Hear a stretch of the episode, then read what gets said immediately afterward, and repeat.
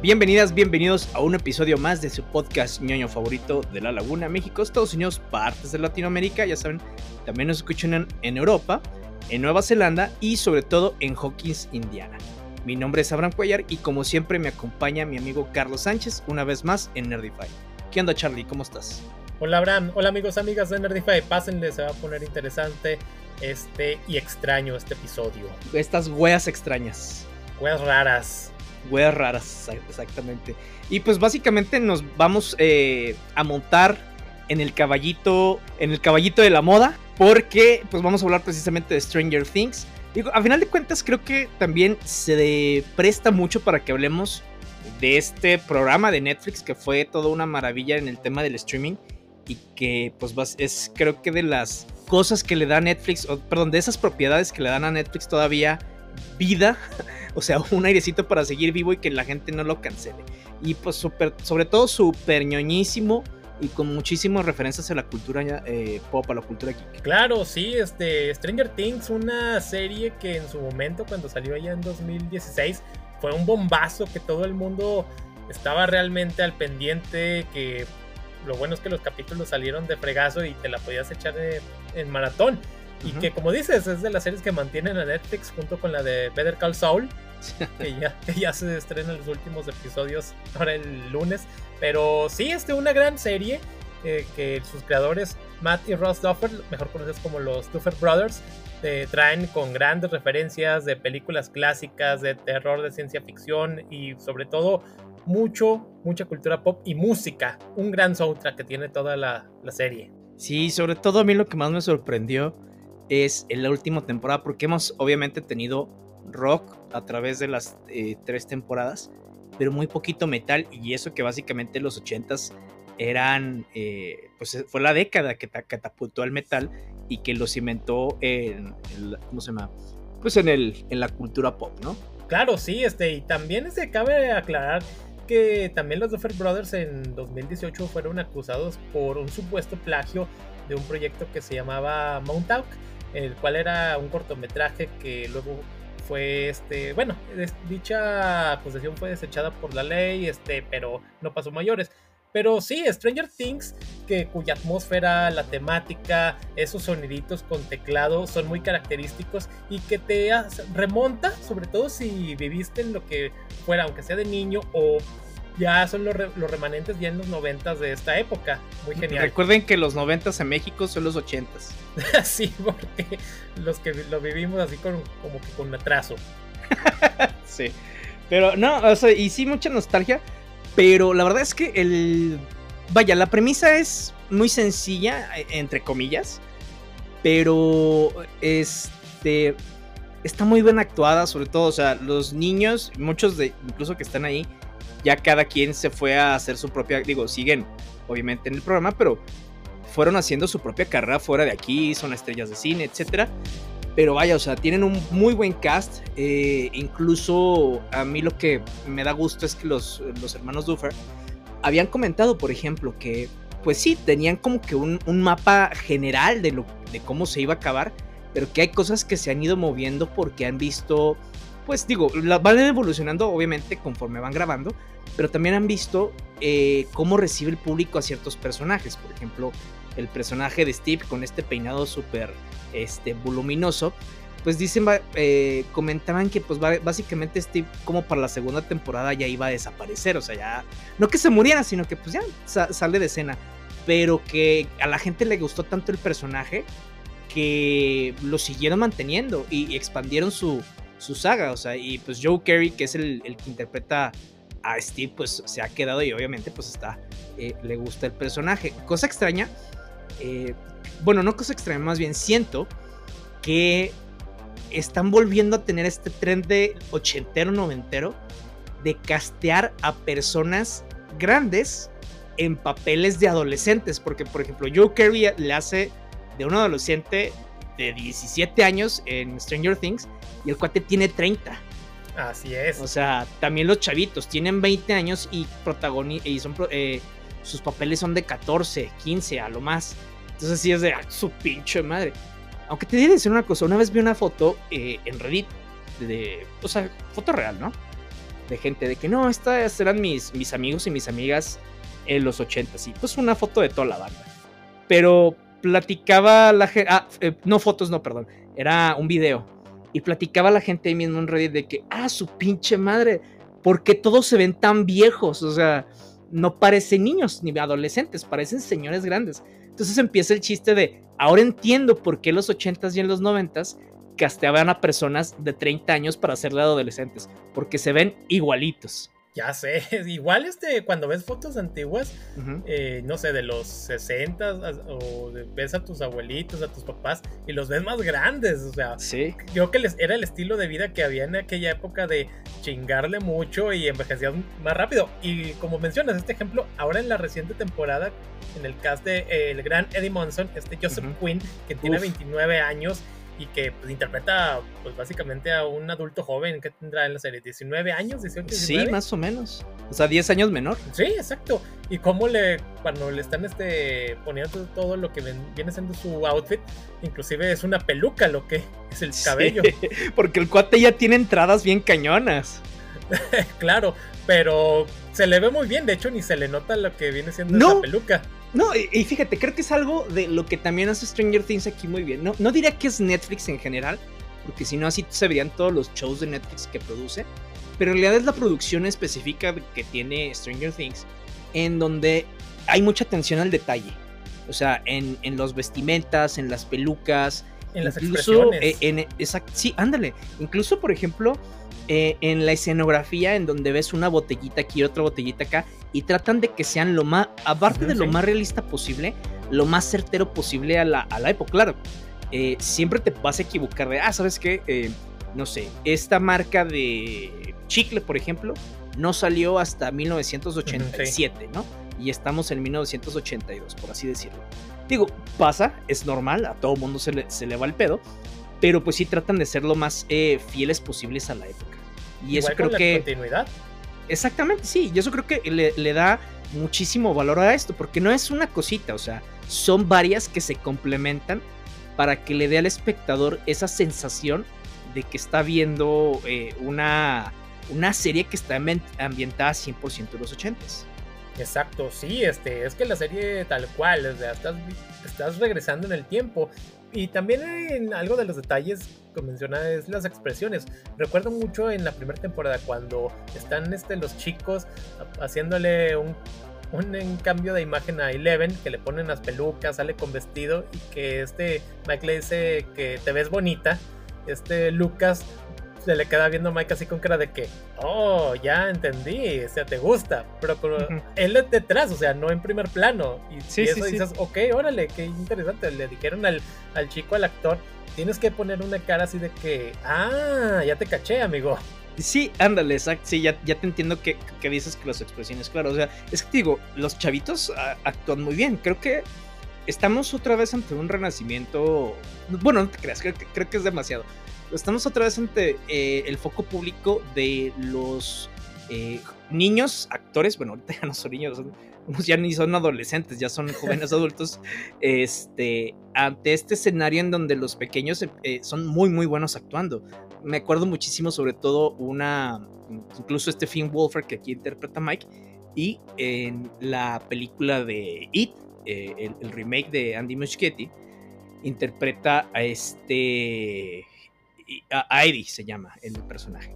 Bueno, en esa película comenta Bill Skarsgård, que la hace de Pennywise, que está eh, en una escena en donde él tiene que dar mucho miedo, básicamente, a aterrorizar a un chavito. Una escena en donde están en la casa esta extraña y que le sale, no me acuerdo cómo se llama el, personaje del chavito, que es el, que parece que es hipocondriaco este, que le tiene que saltar y básicamente asustarlo y el chavito tiene que estar gritando.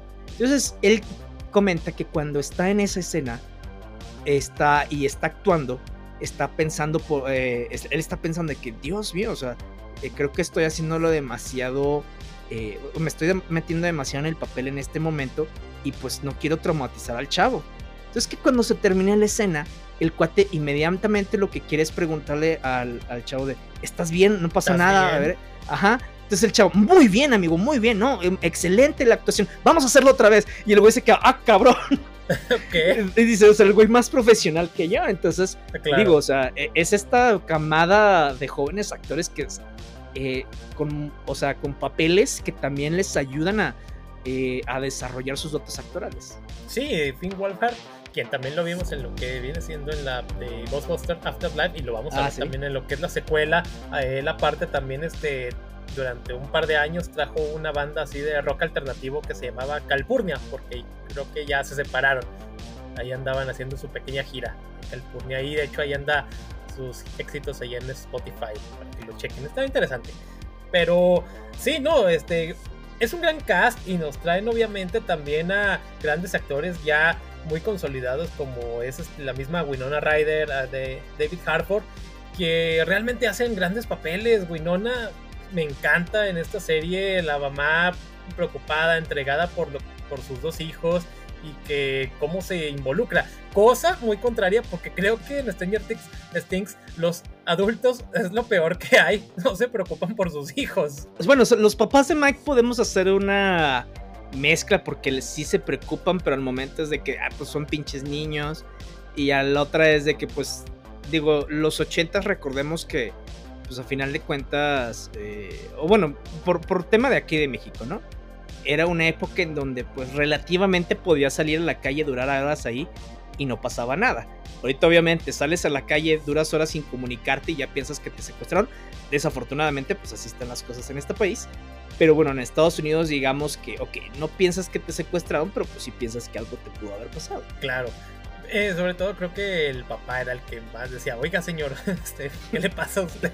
Le vale verga a su hijo, que. sí, bastante, porque duraban horas, o sea, casi todo el día fuera y ni siquiera una... No, bueno, no hay celulares, obviamente, pero ah, alguna seña de preocupación, pero así era este asunto. Pero grandes este, momentos y que también, bueno, una cosa que también le han este, criticado a Stranger Things es de que oh, es que no es 100% original, toma demasiadas referencias y que solamente es una mezcolanza de todo. Claro, es el gran chiste y que te cuentan una buena historia tomando pues referencias obviamente de, gra- de grandes directores este como de John Carpenter, de Steven Spielberg, de Stephen King, George Lucas, etcétera. Y todo lo que viene siendo eh, de cultura pop de aquella época y de películas que ya están totalmente pues este desde los 70s y parte de los 80s muy buenas ahorita mencionamos algunas este, al respecto pero gran, el gran, en la primera temporada, algo que era muy genial era ver cuando eran unos pequeñines, era creo que la chispa, era el encanto de la serie. Conforme van creciendo, sí se siguen manteniendo, pero obviamente Se pues, vuelven más emo. cambiando.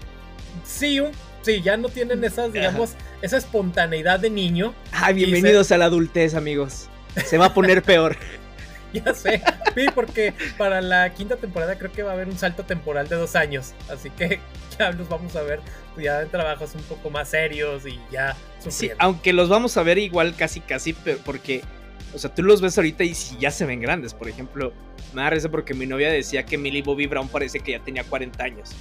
Es que la arreglan muy mal a Millie Bobby Brown. Sí, o sea, obviamente, sí se, ya cuando la rapan, sí se ve diferente.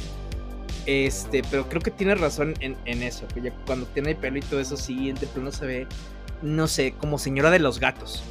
Este, la neta. Y por ejemplo, también el peinado de Willy en esta cuarta temporada es de que, ay, no mames, güey. O sea, ¿Qué les- ¿Por, qué- por qué, por qué la ansia de que a ese güey, de que ese, de ese güey valer de verga? O sea, no sé si él quiere valer verga a instintivamente. propósito? Ajá, Ajá. A, a propósito, instintivamente. O de plano la vida lo odia, güey. Entonces me da risa porque uno de los chistes o de los memes en, en esta temporada era cadena de oración para que a Will se lo lleve Vecna y que deje de sufrir. Digo, no vamos a entrar ahorita en territorio de spoilers, pero pues ahí se ve que de plano ya, güey, ya, que, que, que a Bill ya se lo lleve el chorizo. O sea, ya, ya que se muera, güey, que descanse en paz, pobre vato. Sí, pobre Will le ha sufrido desde la primera temporada el saco de boxeo por una u otra cosa. Pero no, sí. También este, algo que no me gustó en esta reciente temporada fue el peinado de Lucas. Cómo se le pusieron así. como Fíjate que- A mí Ajá. sí, porque me, me evoca mucho esas épocas de los ochentas, sobre todo de, de algunos grupos de rap eh, que los tenían así, o incluso algunos basquetbolistas que tenían eh, ese, ese estilo. Incluso, por ejemplo, en algún, digo, ya no son los ochentas, pero al, principio de la serie del príncipe del rap, este Will Smith tenía un, cabello, un, perdón, un corte muy similar. Entonces, me gustó como que el toque. No te voy a decir que sí, que se ve genial, pero me gustó el toque. Ok, muy bien. Este, y sí, no, ya ahorita que con lo que viene siendo parte de este pues del cast, porque es un cast bastante extenso y que tenemos la, la base, obviamente, los cuatro chicos iniciales, Eleven, uh, Winona, David Harford, eh, los allá adolescentes, este, Steve Harrington, este, está Nancy Wheeler, etc. Y se van agregando, Jonathan obviamente, y se van agregando conforme las siguientes temporadas nuevos personajes que se van volviendo parte del grupo y te vas también preocupando por ellos. Ya algunos sí, ya sabes que van a morir, ya están ah, destinados. Malditas. y fíjate que, bueno, ahorita sin entrar a territorio eso hay un personaje, sobre todo en la cuarta temporada, que yo dije, ah, me está cayendo muy bien este personaje. Lástima que creo que se va a morir. Y sí, dicho y hecho. Exacto. Sí, este ya sabes más o menos quiénes son los que van a sufrir. Y también en lo que viene siendo en, la primera temporada, tuvimos un fenómeno algo extraño con uno de los personajes que fue en esta Sharon Purser, que interpretó a Barb, la amiga de Nancy, quien este, se muere por, ya saben, el Demogorgon, y que ella se convirtió en una especie de Boba Fett, tomando la referencia de que un personaje que agarró muchos fans y después este, los mismos fans en redes sociales pedían este, Justice for Bart, que le dieran este que la regresen o que denle mm, algo que la dignifique, no sé, pero algo tiene que les cayó muy bien a todos. Ah, pues amigos, son los 80, se tiene que morir y ya no regresan. Tiene que haber gente sacrificada. Sí, pero y fíjate, sí decían de que no, de seguro Barba es la villana de la cuarta temporada y todo. Eh, digo, ya vemos que no, pero a final de cuentas digo, sí entiendo. Y está, está, está muy chido, ¿no? Está muy chido que la gente agarre otra vez el, el especular sobre lo que vaya a pasar, sobre todo porque sí, la serie te da para especular de qué está pasando aquí, por qué esto, por qué el otro. Y empiezan obviamente las teorías de los fans, ¿no? Las teorías, sí. Y pues sí, unas se vuelven más más precisas que otra. Hay una, por ejemplo, esta no es una teoría. Eh, bueno, me imagino que hicieron teoría, ¿no? Pero hay una entrevista con este Gary Matarazzo, que es el que interpreta a este Dustin, que también se volvió uno de los más favoritos de los fans. Este, y pues está chico el cuate, ¿no? O sea, es, un niño preadolescente.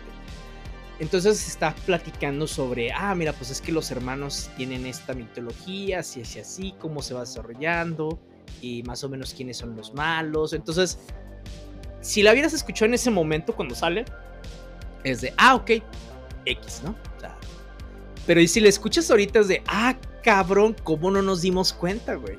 Sí. Porque básicamente estaba diciéndote un spoiler bien cañón. Pero, ¿qué digo? Me imagino que mucha gente se, los, se lo olía, sobre todo a partir de la segunda temporada, pero no deja de ser así como que un shock. Claro, Sí, una serie que también pues tiene una gran inspiración con lo que viene siendo Calabozos y Dragones.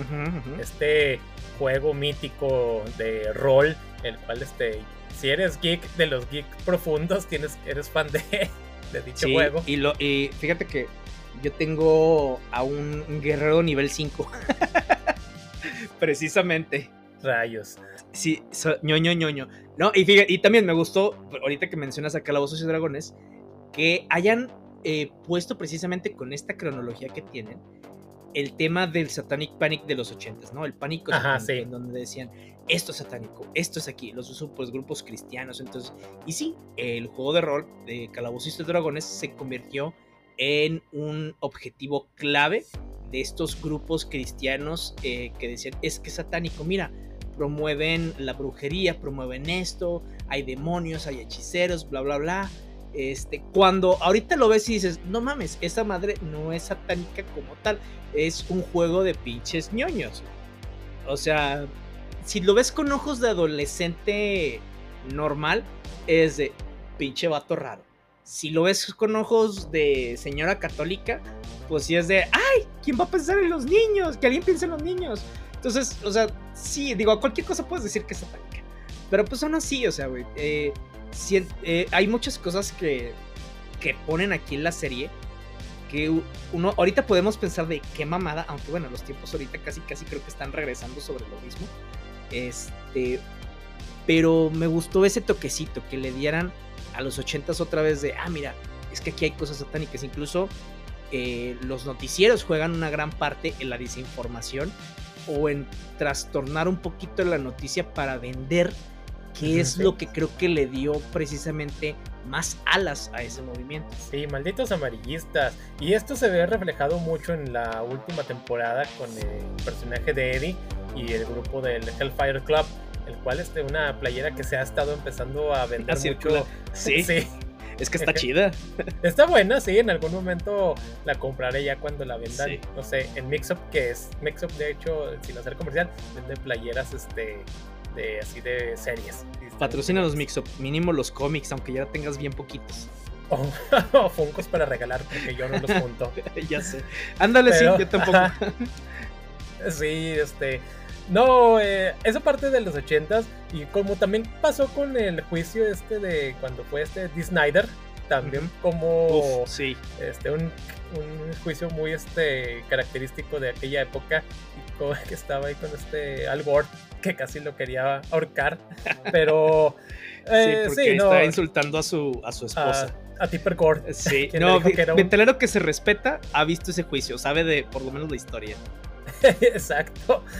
Pero sí, no, la serie, como mencionamos, está llena de todo lo que son, ahora sí con referencias de, es que son muchas, tanto de, de Alien, de Carrie, Altered State, también de encuentros cercanos del tercer tipo, de eso, Mad Max, Stand By Me, Los Goonies, Volver al Futuro, The Thing, Poltergeist, Gremlins, de Firestarter, el mismo Jurassic Park, Terminator, eh, Never Ending Story, bla, bla, bla, y le seguimos bastante.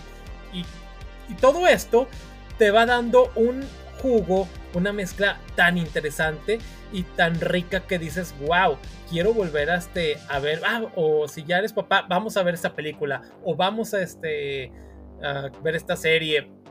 Que claro, siempre es bueno recordar pero también este, hasta cierto punto, porque tampoco nos puedes estar viviendo totalmente del pasado, porque si no ya te quedas ahí estancado, pero sí vale mucho lo que viene siendo las partes, digamos, fundamentales de la cultura pop, tenerlas ahí vigentes. Sí, y fíjate, ah, creo que una de las cosas que hace muy bien la serie es tener ese gancho, ¿no?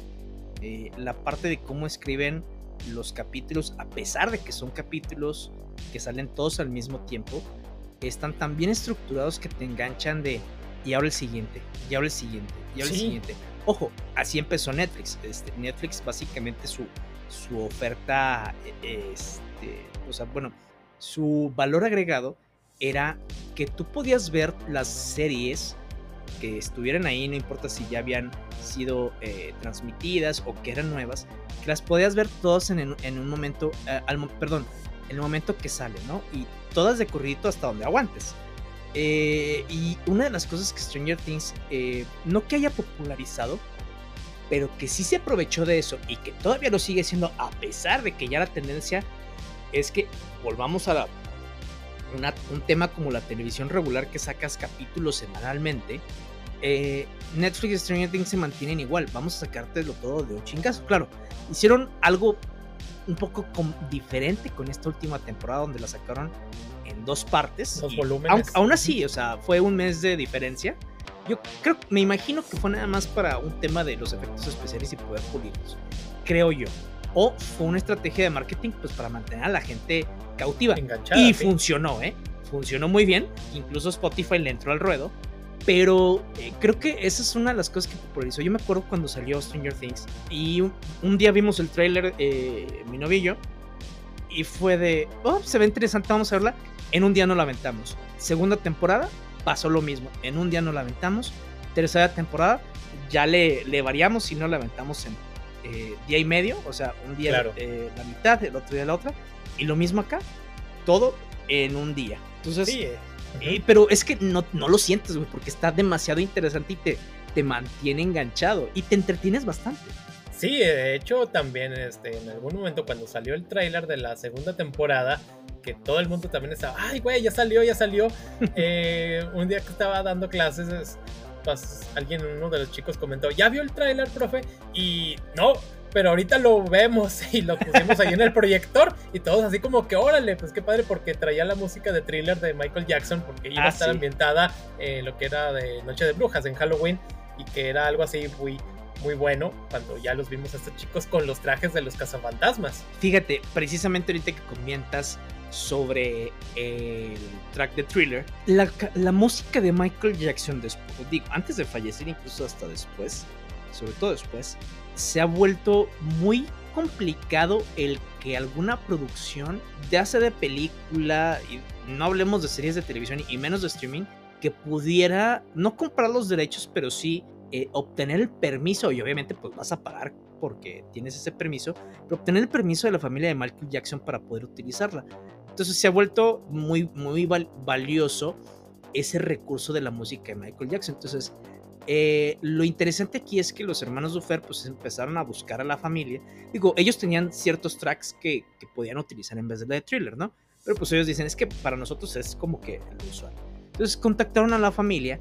La familia ya había visto la primera temporada de Stranger Things, les agradó muchísimo. Platicaron sobre lo que querían lograr con esto y la familia estuvo de acuerdo, obviamente comentando de que pues, a Michael le hubiera gustado muchísimo este proyecto. ya, ya siendo un poco más mamones de, ya sabemos por qué, guiño, guiño.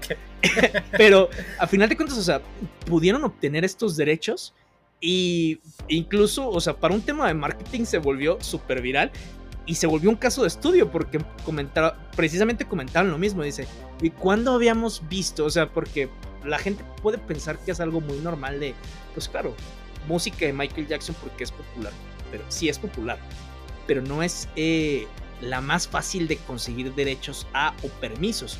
Entonces el que estos cuates hayan hecho esto eh, da testimonio de que la serie es eh, ha sido un hitazo. Claro, y lo sigue siendo porque a pesar de todo, y aunque también tiene muchos detractores la serie de que ah, ya van a ver esa serie este, tan ñoña o que simplemente toma recursos ya utilizados, sí, porque me gusta y que, y al que no le guste, pues que se joda.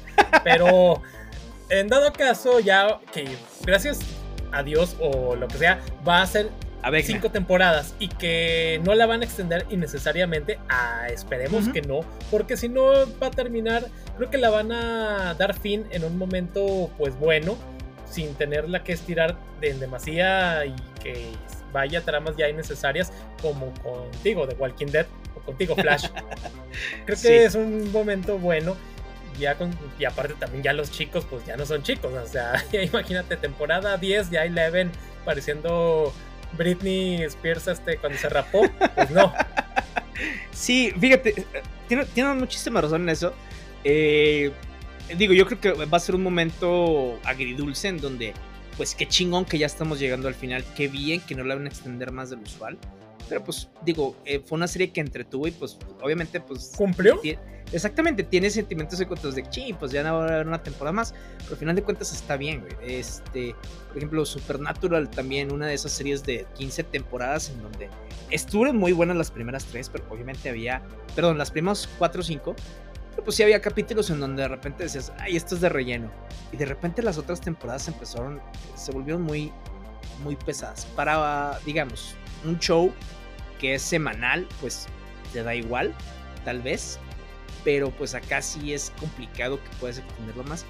Y aún así, fíjate que la cuarta temporada se me hizo, y eso que los episodios duraron un poquito más de lo normal, se me hizo lenta. Eh, digo, no sé si están tratando de, pues, poner en contexto muchas cosas que van a pasar en la siguiente temporada, o que de plano, no sé, así se les dio la gana contarlo. Si es la segunda, la verdad es que creo que pudo haber sido más corta. Si es lo otro, pues ya veremos. Pero aún así, creo que sí se me hizo bastante larga esta cuarta temporada. Hay episodios donde sí estaba cabeceando o partecitas, pero aún así digo, eso no quiere decir que no esté entretenida y que no me haya gustado. Pero sí creo que, estuvo un poquito más lenta. En algunas cuestiones sí, porque episodios de una hora veinte, una hora treinta, dices, ay, güey, o sea, cosas que pudieron haber recortado. El último de dos horas. Sí, casi dos horas y media por allí. Este, pero realmente los episodios en general de todas las temporadas se vuelven muy dinámicos. Hay uno que creo que todos los fans concuerdan en odiar, que es cuando sale eh, la hermana de Eleven, bueno, una de las hermanas que se hacen tipo... Ah, sí. Sí, sí, estuvo muy aburrido, güey. A nadie le gusta. Pero es que creo que no, estuvo bien estructurado, porque fíjate, están poniendo varios que tienen poderes dentro de esto, güey. O sea, que es muy interesante para la trama. Y lograron convertirlo en algo que, que todo mundo ay, qué hueva. Cuando, o, sea, güey, de esa gente con muchísimos poderes, güey. Entonces, ya que lo hagas así es de. Ya no los volvieron a utilizar. O sea, bueno, e, e, el, recurso como tal no, pero sí lo volvieron a utilizar, pero por lo menos a esos personajes ahí se quedaron. Ya no. Sí, y algo, eh, fíjate, ahorita que recuerdo, hay algo muy curioso, porque cuando antes de que salga cada temporada, o por lo menos en esas, porque no recuerdo en esta reciente, sacaban, digamos, el, eh, el opening, pero te ponían los títulos de los capítulos. Y creo que de esa temporada, ese capítulo específicamente se iba a llamar The Brother. Y ya cuando lo, saca, lo sacaron, se llamó The Sister. Ya le cambiaron. Y así varios capítulos los, les modificaron el nombre. Y de hecho ahí están todavía en YouTube, los pueden buscar. Así que Stranger Things Titles, algo así se llama, no recuerdo.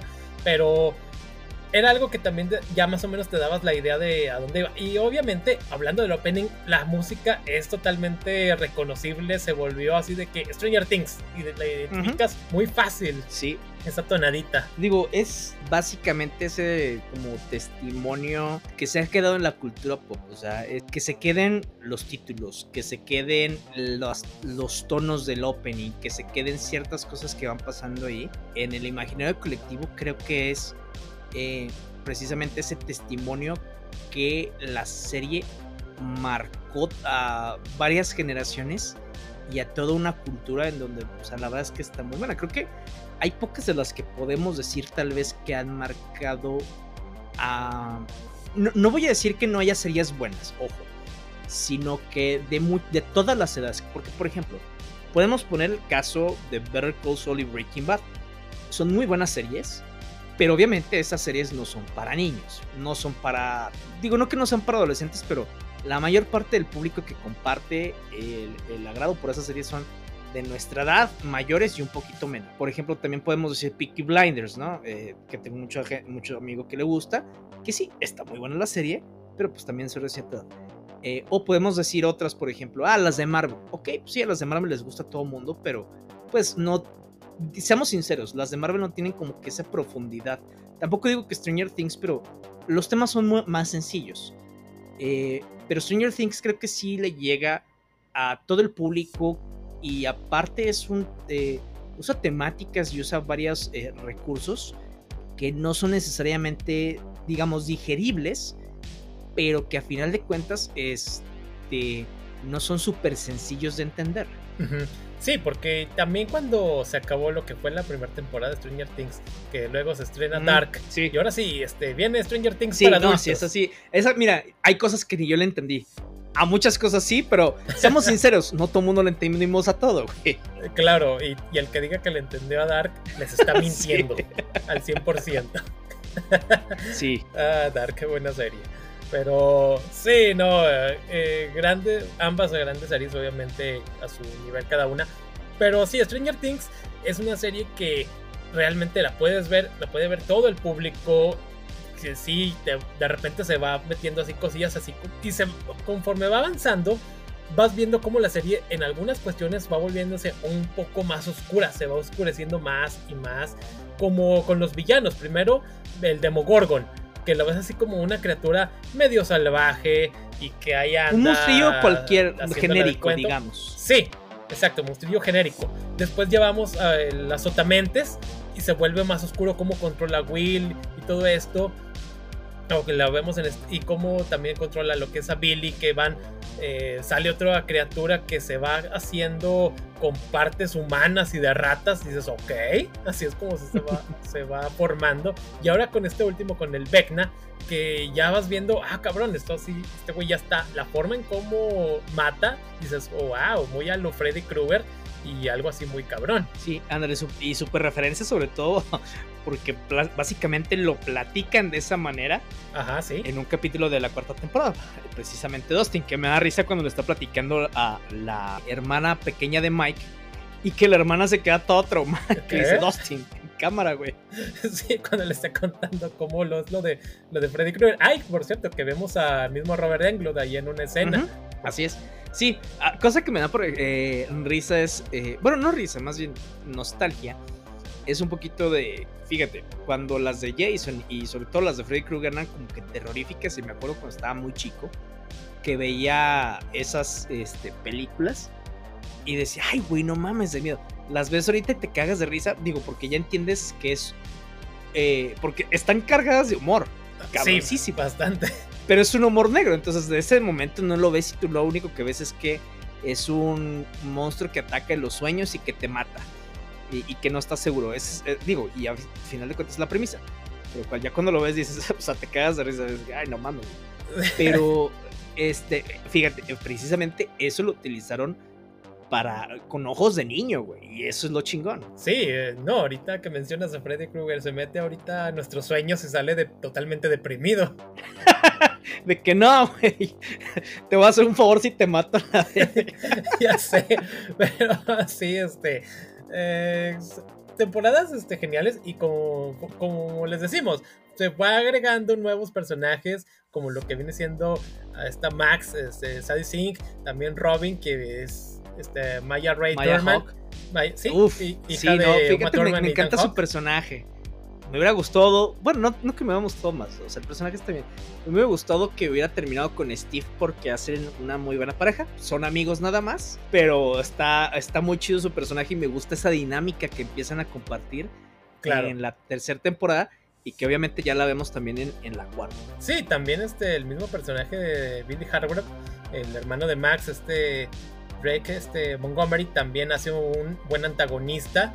Y ahorita que también, ahorita hablando de antagonistas, también este, al principio que decía, hablabas de Steve Harrington, cómo era un antagonista en, al principio y después se vuelve eh, parte de los héroes.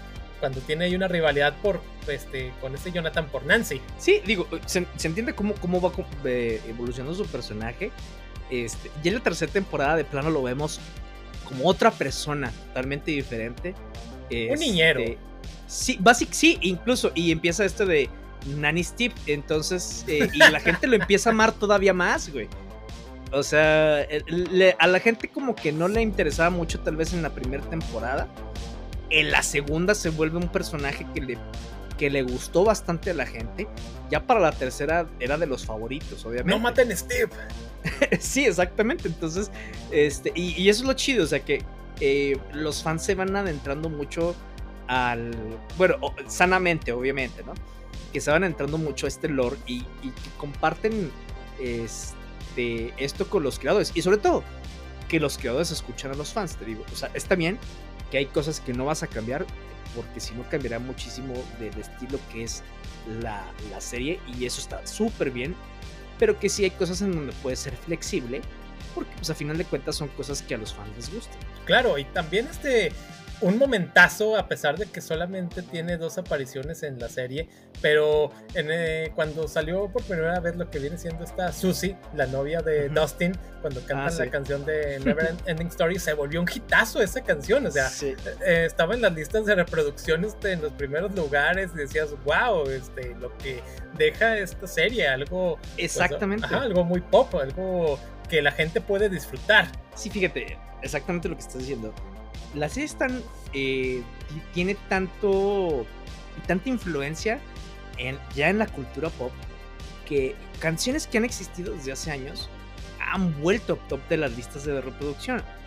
El caso de Never Ending Story, cuando, cuando sucedió lo de Thriller de, eh, con Michael Jackson, digo, a pesar de que pues, ya sabíamos que era una canción súper conocidísima, este, pero pasó lo mismo con esta canción de Kid Bush de Running Up That Hill, pero que se ha convertido en la canción más reproducida de Spotify en estos meses, siendo un hitazo. Y ahora. Master of Puppets. Sí, exactamente. Spoiler, porque pues sí, pero eh, ahora Master of Puppets, que se ha, ha catapultado otra vez al número uno de las listas. Ojo, y creo que, bueno, creo que era momento de hablar de un poquito de, esta parte. Y, ojo. Yo como metalero. Sí. Ah, sí, y cabe resaltar que también el que interpreta esa canción es este Ty Trujillo, el hijo de Robert Trujillo de, la misma banda de Metallica. Fíjate, ok, ahí va. Para todos mis amigos metaleros que nos pueden estar escuchando, sí, yo no soy muy fan de Metallica. No digo que no me guste la banda. Hay canciones que me gustan muchísimo y unas más que otras. Eh, y también hay mucha, eh, de repente, hate con, con Metallica. No lo niego, que sí se han tratado de, mm, podemos decir, vender. Sí han tratado de hacer un poquito más como eh, lo más comercial posible. Hay cosas que no les han funcionado porque no es como que muy orgánico lo que están haciendo y pues sí se ve casi casi que lo quieren hacer nada más por vender. Pero eh, mira, el hecho de sí me hubiera gustado que fuera otra canción, la que hubiera estado en ese momento con Eddie tocándole guitarra en, eh, eh, ¿cómo se llama? En el Upside Down. En el Upside Down, en, para pues, tratar de atraer a todos estos bicharracos.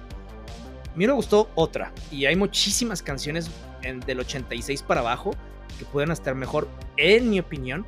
Sin embargo, sí siento que a un nivel de marketing y a un nivel para que la gente también acepte muchas cosas, es que si Metallica, nos guste o no nos guste, es la banda de metal más conocida de todo el repertorio que hay, más comercial si así lo quieren llamar. Y obviamente una canción de Metallica va a pegar todavía más y creo que va a impactar más en el imaginario colectivo que otras. Ojo, no quiere decir que no me guste. De hecho, llevo escuchando Master of ese rato porque sí es una muy buena canción, la verdad. Sí es una muy buena canción. Metallica tiene canciones mejores, sí, sí, tiene canciones mejores. Eh, creo que hay otras que le hubieran quedado muchísimo mejor esa escena. Pero bueno, a final de cuentas, creo que nos dieron un momento para que la gente también empiece a ver. Yo entiendo que a veces de Metallica no salen, está bien. Pero para que la gente también empiece a ver un poquito de este otro género que es el metal que sí hay bandas medio estúpidas, que hay géneros medio, perdón, subgéneros medio pendejos, sí, sí los hay. Pero hay muy buena música. Entonces, el que lo hayan metido aquí, sobre todo como parte de los ochentas, porque ya nos hacía falta un metalero en esa serie de los ochentas. Y vaya que Eddie no es un metal, o sea, tiene muchos clichés, sí. Sí, bastante. Pero también es un personaje que lo puedes ver de carne y hueso, en donde empatizas mucho con él, güey. Y creo que eso es parte de. Entonces, esa escena, porque está cargada de sentimiento, en donde se la dedica a, a Chrissy, esta chava que pues fallece porque Vecna la mató. Este, y que pues obviamente no tuvo nada que ver y le dice, esto es por ti, Chrissy. Y empieza a tocar. Entonces, digo, podemos sacar muchas cosas eh, en contexto como de dónde sacaron la electricidad, por qué estaba la guitarra, sí. sí, sí, es ok, de acuerdo pero no deja de ser un. Exactamente. Pero deja de ser un momento muy, muy chingón y muy genial. Porque está tocando la guitarra y se ven los truenos. Eh, está este Dustin eh, headbangueando también. Entonces, me gustó sobre todo que. A pesar de que pasaron diferentes partes de la escena en donde cortamos escenas con esta Max, en donde cortamos escenas con esta Eleven, en donde cortamos escenas con este eh, con, con, esta Nancy y los demás no dejaron de tocar la canción, obviamente la recortaron porque la canción dura 8 minutos. 8 minutos. Pero donde la fueron recortando y no dejaron de tocar la canción. Entonces, eso se me hizo muy genial. Otro de los momentos de Eddie, que se me hizo muy chingón, es en donde están donde a Nancy la tiene al parecer Vecna y están buscando música, ¿no? Eh, Bowie, Madonna, etcétera, que por cierto, Bowie muy bien, Madonna también. Eh, y otras Blondie y otras cosas dice, es que no hay música, entonces y obviamente, como todo metalero. espíritu metalero. Y muy buen exactamente, muy buen metalero. Agarra un, cassette y precisamente es el de Piece of My Me dice: ¡Esto es música! A lo cual todos los metaleros es: Sí, güey, tienes un chingo de razón. Usted, este, tantos idiomas que usted decidió hablar con la verdad. Exacto. Y, cabe resaltar que también que esto también ambas bandas, tanto Iron Maiden como Metallica, en sus redes sociales este, lo replicaron, así de que estamos contigo, Eddie, este, Iron, Maiden, ahí en sus redes sociales, tomando... que estarían muy pendejos si no lo hicieran, por cierto, ¿verdad? Claro, Pero sobre todo, o sea, digo, ya también, Iron Maiden es una máquina de marketing. Diferente a la de Metallica, sí, pero sigue siendo una, una máquina de marketing. Eh, y aún así, eh, me, me encantó ver, por ejemplo, los comentarios este, en esas publicaciones porque decían, ¿qué tal si, o sea, porque Eddie es igual a Eddie the Head, ¿no? Eddie the Head, esta mascota de Iron Maiden. ¿Qué tal si Eddie murió y se convirtió ahí en The Upside Down en Eddie y regresó en el tiempo y la madre? Entonces, digo, sí, digo, la teoría está chida, obviamente no es cierta, pero está, está entretenida. Está buena, ¿eh? Exactamente. no la había escuchado. Sí, se escucha chingón. Este. Entonces, sí está muy chido. Eh, creo que tuvimos un buen representante. Toda la banda metalera en Stranger Things. Lástima que se murió. Porque desde que vi dije, este cabrón se va a morir, güey. Pero bueno. Sí, ya sé. Fue bueno mientras duró.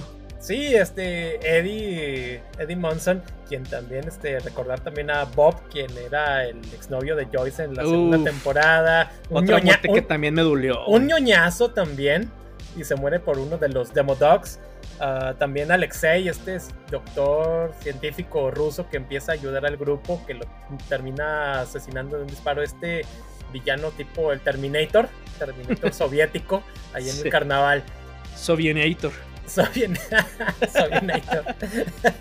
Pero sí, estos personajes que se vuelven entrañables y ya veremos acá en lo que es la eh, quinta temporada quién va a ser ahora sí el que, el que vamos a extrañar. Pero pues creo que ya entrando a lo que viene siendo eh, a los spoilers, si es que ya no hemos dicho algunos en esta última temporada, ¿qué nos pareció en general? Sí, mira, un poquito antes de eso, pero eh, yo quiero que la siguiente temporada se muera Mike. No, no me cae mal, pero siento que si se muere Will, es muy predecible.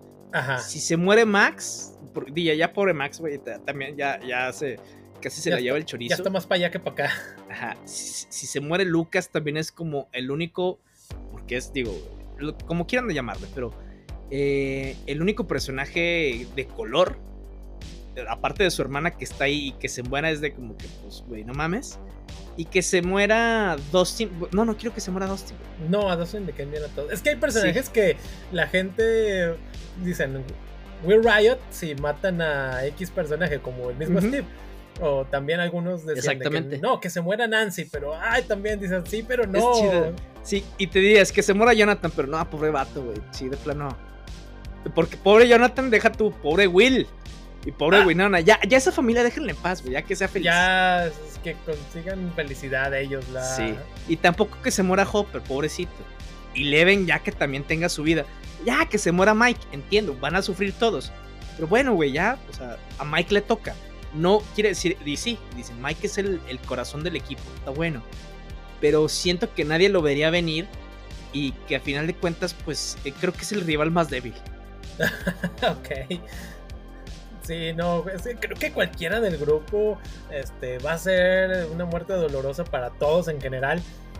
También hay que recordar que se integra un nuevo personaje, este Argel, eh, interpretado por Eduardo Franco, este experto en hacer pizzas.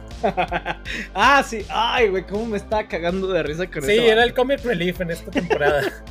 sí, la neta, no, que tampoco se muera. se ve que hace buenas pizzas. Sí, tampoco quería que se moría Eddie, güey, pero pues bueno, ya, ya me estaba haciendo yo la idea porque sí lo vi dije, este güey sabe. Ya, sí, en su momento tan épico, ya sabías de que, ah, los, ya, creo que los llaman los Demobats, pues lo, se lo escabecharon, pobrecito. Pero bueno, pues esta temporada me gustó, obviamente. Eh, creo que, no, obviamente, creo que ninguna supera la primera temporada porque, pues, eh, el, el hype, bueno, no el hype, más bien el impacto que tuvo. Pero aún así, es una muy buena temporada. Tuvimos muy buenos momentos, pero también tuvimos momentos muy, muy flojos y muy, muy lentos. Sí, creo que de esta temporada, como mencionas, tiene grandes momentos y unos que dices, ay, güey, como la parte de que Eleven recupere sus poderes se me hizo muy larga. También la parte de que, como esta niña que ha superado tantas pruebas ahora es pues víctima del bullying y que se deje pues, este, mangonear por unas bullying ahí de escuela cualquiera. Porque convivo con Will. Yo creo que por eso, güey. bueno, y luego ya esos este, bullies ya ni aporte tuvieron. Esa parte no me gustó. También, este, parte de lo que viene siendo los desarrollos también del, del, de este chico que le hace del Vecna, también así como que, ay, güey, se me hizo poquitito medio forzado, pero a fin de cuentas eh, está bien, ya porque pues ya, de una u otra manera le tenían que dar ahí un trasfondo a este villano. Sí, mira, exactamente, sí se ve, sí se siente forzado, pero al mismo tiempo dices, bueno, güey, es que sí nos habían comentado muchas cosas al respecto alrededor de todo este desmadre, eh, alrededor de todo lo que es el Upside Down, eh, de estos eh, pruebas que tenía el gobierno con diferentes sujetos. Entonces, pues dices, ah, bueno, pues este fue uno, este one, ¿no? Pero aún así sí es cierto, o sea, sí se siente un poquito forzado porque jamás habíamos conocido y ni siquiera nos habían dicho, ah, no hables de uno, Ajá. nada. O sea, asumiste que había un número uno. Existió un uno, sí. Ajá, pero hasta ahorita, ¿no? Digo, si fue, hasta donde yo tengo entendido, siempre fue como que eh, parte de, de, lo que iba a pasar. Pero aún así, sí, sí es cierto, o sea, lo, que comentas, sí se siente un poquito forzado. Sí, este, y luego mencionamos también lo que, como conforme fueron avanzando la serie se volvieron más oscura. También la muerte de los niños ahí en el Rainbow, Rainbow Room. También dices, ah, pobrecitos chicos. Eh, sí, era lógico también que algo malo les pasara y que pues a fin de cuentas como el gobierno también es a veces ahí sin escrúpulos y como pues se intermeten hasta las narizas y pisoteando a todo el que se ponga enfrente. Y sin importar quién sea quién sea los chicos grandes. Pero partes este ya de las buenas afuera de todo esto es ver con la química que tienen los mismos personajes se me es un gran desarrollo ahora sí que en cuanto al cast es genial y cómo cada uno con ellos está muy bien. Algo que también este, me gusta es cómo desarrollan la depresión de Max a raíz de la muerte de su hermano de Billy. Y cómo pues esta chica pelirroja pues ahora sí que está pasando un mal momento personal en todo sentido. Rompe con el mismo Lucas, va terapia, todo eso. De hecho ahí hay una teoría también de que la terapeuta tenía este vínculos con Beckner y por eso por eso mencionan de que ah, las que van con ella terminan siendo víctimas de este, de este ser. Sí, digo, al final de cuentas, eh, te lo mencionan ahí, güey. Ajá. O sea, sí, digo, quién sabe, igual esa autoridad puede tener sus, sus, este... Sí, una base más sólida. Exactamente. Sí, eh, mira, te digo, la... Es precisamente esos momentos muy buenos que tiene la temporada.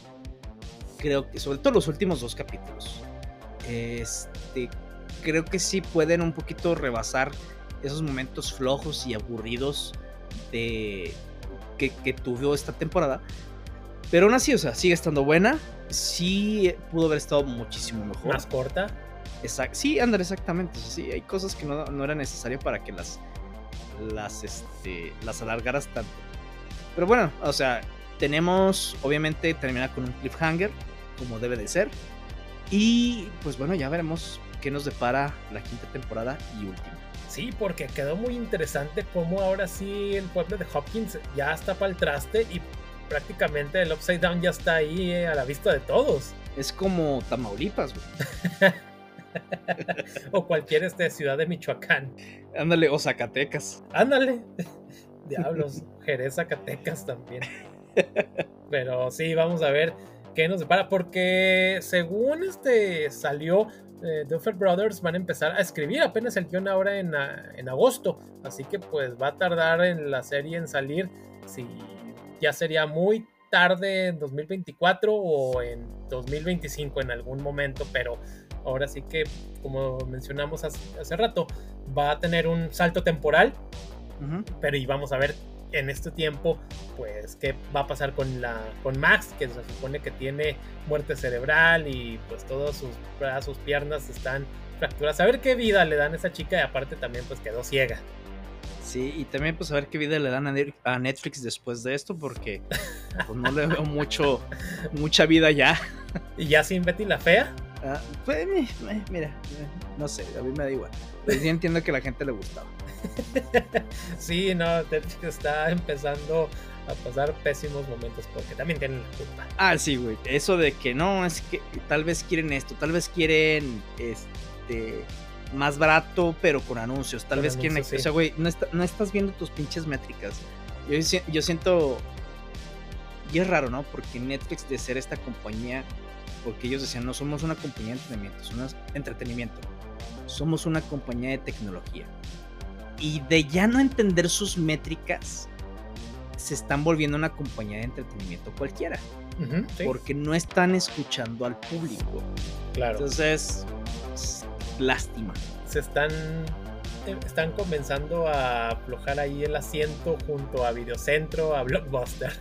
Exactamente, les va, a, les va a pasar lo mismo. Y que por cierto ya viene una serie precisamente de Netflix de la caída de Blockbuster, de cómo fue el último Blockbuster.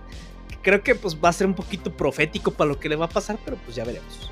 Sí, a ver qué, qué resulta. Pero pues bueno, entonces este, pues para ya no darles más spoilers, esperemos que la hayan visto y que la disfruten.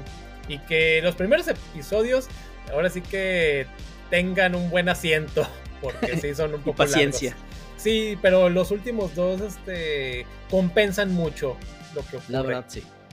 Están geniales.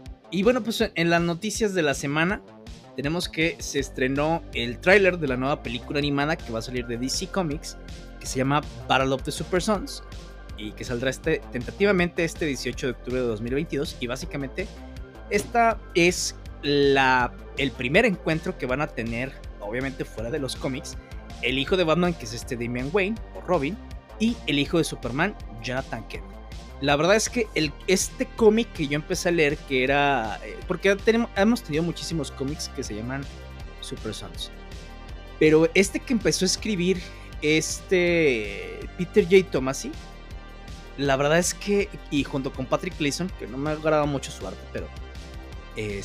Este. Híjole, la verdad es que es un cómic. Era un cómic muy entretenido muy, muy chingón. Eh, era de esos que me gustaba leerlos porque sí tenían temas de superhéroes en general, pero teníamos por, fin a dos personajes que ya son canon y que son los hijos de los superhéroes más grandes del mundo. Entonces está muy interesante, está muy divertido la sinergia entre estos dos personajes. Está muy, muy chingona.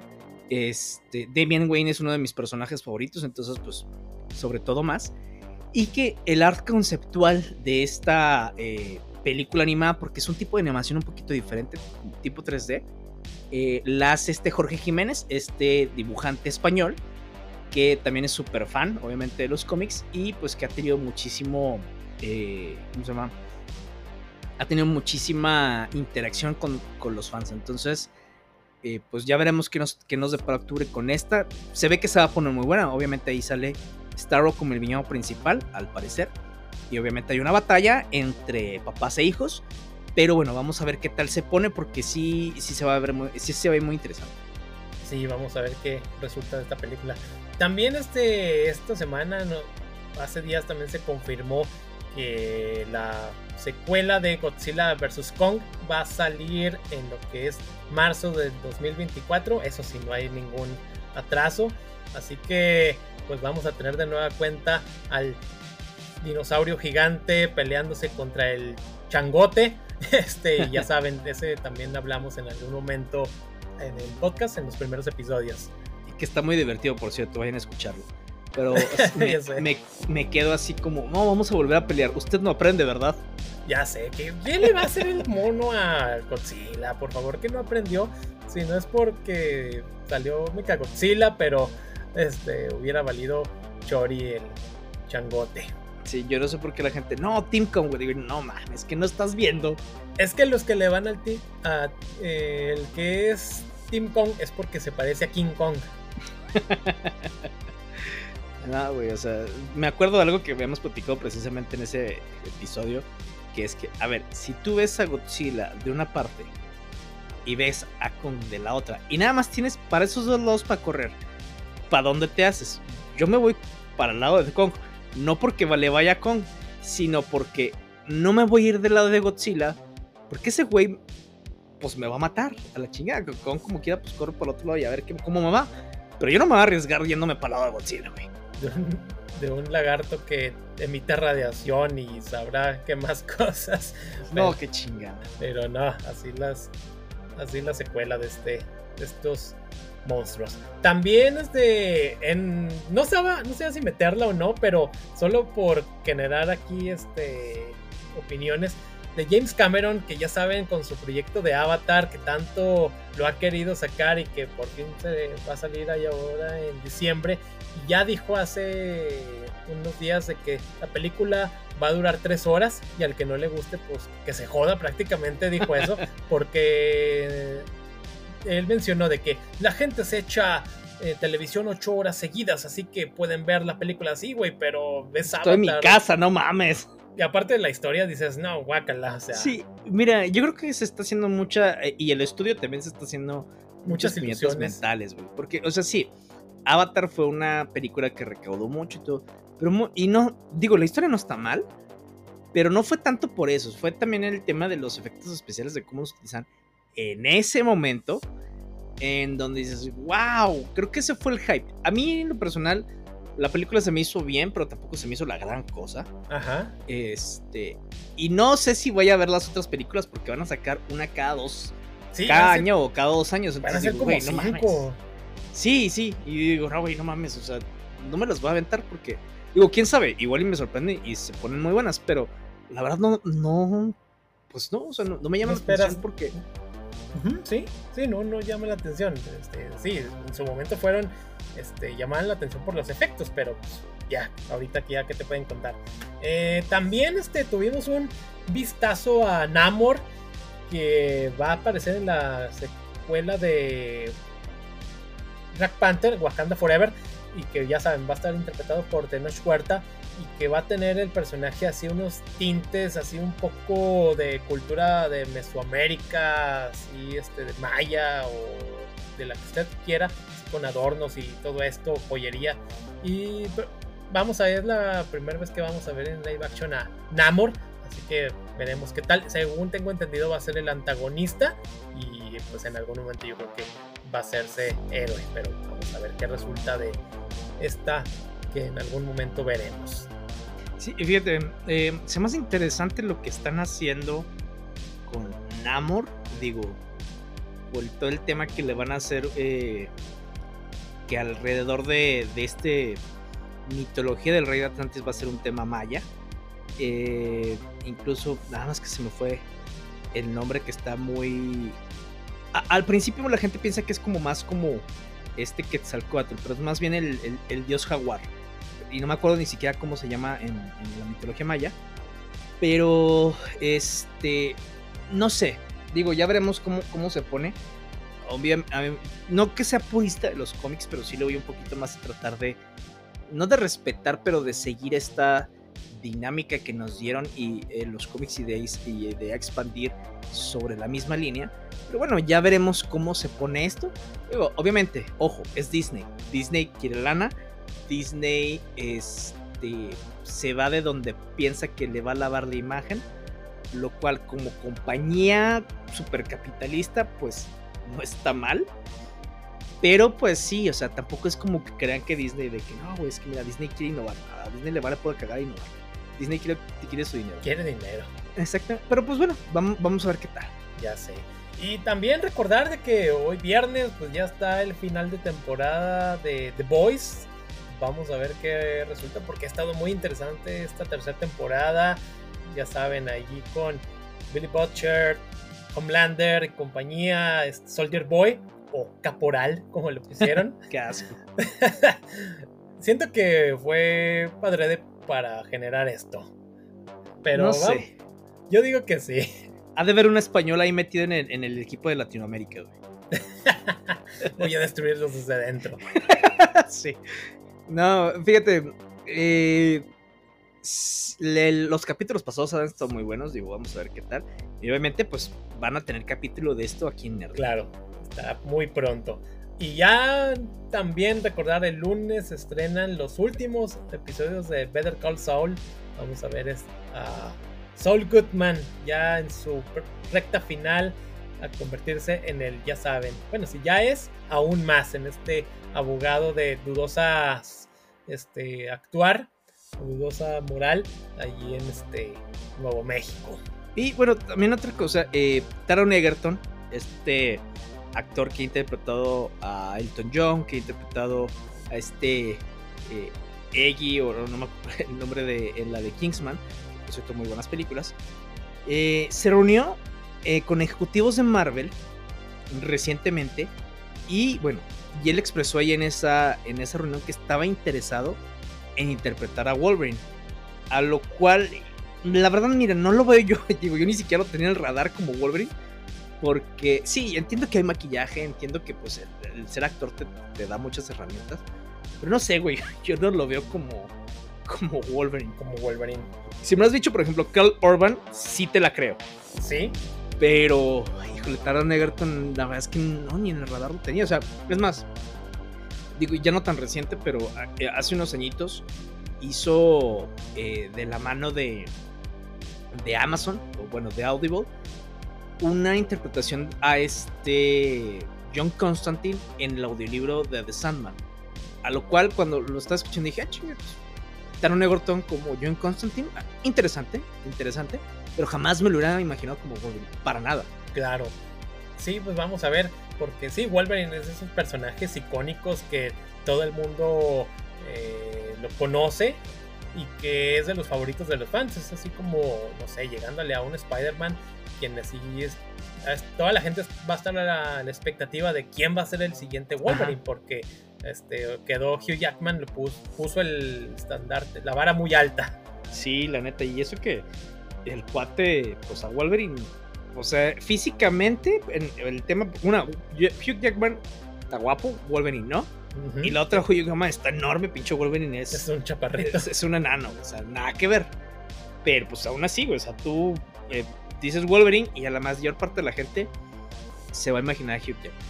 Claro, sí, vamos a ver qué, qué ocurre. Sí, como en su momento también Superman, con Christopher Reeve este, toda la gente lo imaginaba, ya después, este, ahorita actualmente, pues vemos a Henry Cavill, como ocurrió también con Brandon Root, ese cambio de que es que sí es el mismo, pero eh, no lo sacabas, pero ya así con Henry Cavill, que pues, por desgracia está y no está al mismo tiempo.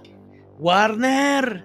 Bueno, dicen que ya, que ya lo van a hacer, que se van a centrar en eso, entonces pues, vamos a pues, ojalá, creerles. Ojalá, porque sí ha hecho un este, Superman muy, pues, para esta época está bien, Henry Cavill, pero bueno.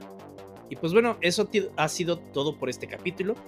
No se olviden que sacamos capítulos nuevos cada semana y que nos pueden seguir en nuestras redes sociales, en Facebook, en Instagram y en, TikTok. Mi nombre es Abraham Cuellar, me acompaña Carlos Sánchez y recuerden... Friends don't lie.